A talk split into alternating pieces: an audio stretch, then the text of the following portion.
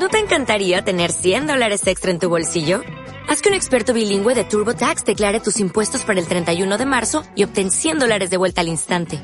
Porque no importa cuáles hayan sido tus logros del año pasado, TurboTax hace que cuenten. Obtén 100 dólares de vuelta y tus impuestos con 100% de precisión. Solo con Intuit TurboTax. Debes declarar para el 31 de marzo. Crédito solo aplicable al costo de la presentación federal con TurboTax Full Service. Oferta sujeta a cambios o cancelación en cualquier momento.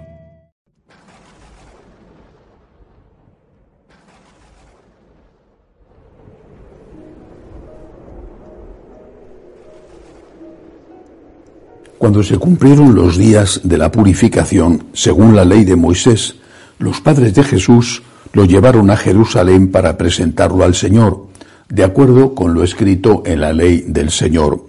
Todo varón primogénito será consagrado al Señor. Y para entregar la oblación, como dice la ley del Señor, un par de tórtolas o dos pichones. Había entonces en Jerusalén un hombre llamado Simeón, hombre justo y piadoso, que aguardaba el consuelo de Israel, y el Espíritu Santo estaba con él.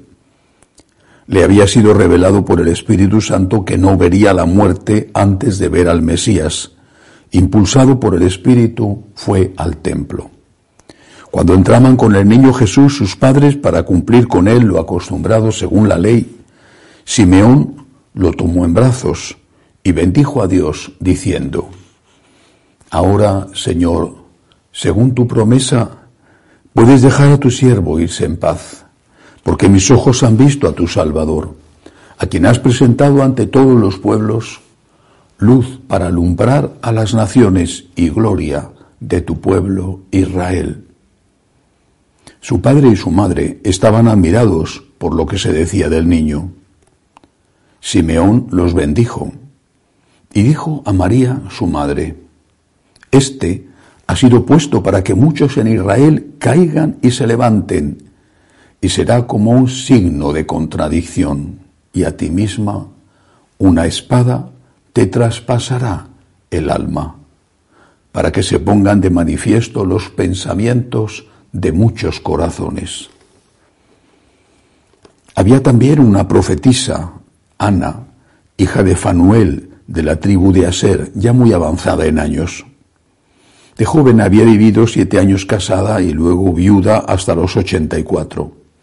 No se apartaba del templo, sirviendo a Dios con ayunos y oraciones noche y día. Presentándose en aquel momento, alababa también a Dios y hablaba del niño a todos los que aguardaban la liberación de Jerusalén. Y cuando cumplieron todo lo que prescribía la ley del Señor, se volvieron a Galilea, a su ciudad de Nazaret. El niño, por su parte, iba creciendo y robusteciéndose, lleno de sabiduría, y la gracia de Dios estaba con él. Palabra del Señor. Gloria a ti, Señor Jesús. Hoy es el día de la presentación del niño Jesús en el templo, un, un día de fiesta, un día en el que el mensaje que nos deja el Evangelio esta profecía de Simeón nos entristece. Y nos entristece porque es una profecía que habla de dolor para la Santísima Virgen. Pero antes de eso hay que fijarse en lo que antes de eso dice Simeón. Saluda a Jesús y da gloria a Dios y le saluda a Cristo como la luz. Él es la luz. Él es la luz que viene a alumbrar en la oscuridad. Jesús lo dirá y pedirá a sus discípulos que seamos eso, la luz del mundo. Pero ya Simeón, siendo un niño, un bebé, le saluda como la luz. Y da gracias a Dios por esa luz.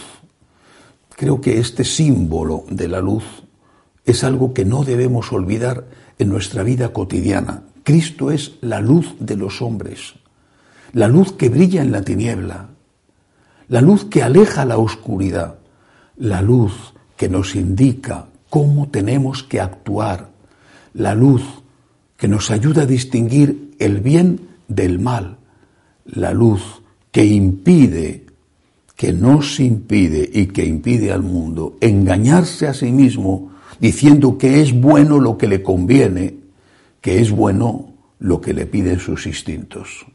Cristo es la luz. Segundo dato hermoso.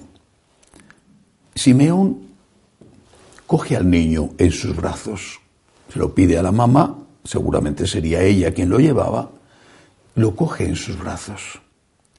Y este es un gesto que debemos hacer también nosotros. Este coger al niño en los brazos implica protección, implica cuidado, implica darle ternura, posiblemente también ofrecérselo a Dios en aquel contexto de la presentación del niño Jesús en el templo. Pero Simeón era un anciano, no era el sacerdote que se encargaba de eso. Implica sobre todo protección, cuidado, ternura, amor.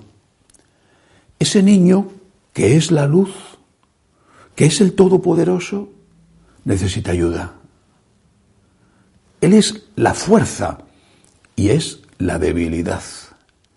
Él es el que ha creado el mundo y es el que se ha quedado en la fragilidad más débil, que es la Eucaristía, que fue en ese momento el bebé casi recién nacido.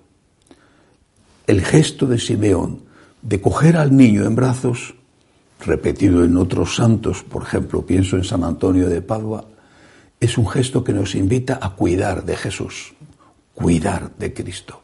Es el que nos cuida y es el que necesita cuidados. Cuando, cuando contemplo la naturaleza en el sitio donde vivo, me basta ir a la orilla del mar y ver el cielo inmenso, maravilloso el mar, a veces embravecido, otras veces delicioso, suave.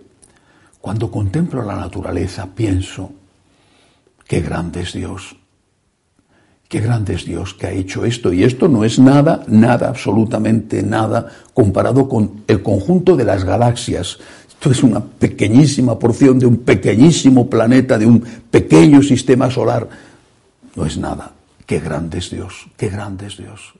Y luego medito y digo, este Dios tan grande, este Dios que ha creado esta inmensidad, se ha hecho pequeño, se ha hecho bebé, se ha hecho crucificado, se ha hecho, repito, la debilidad más débil posible, que es la Eucaristía, la fragilidad más vulnerable que es la Eucaristía.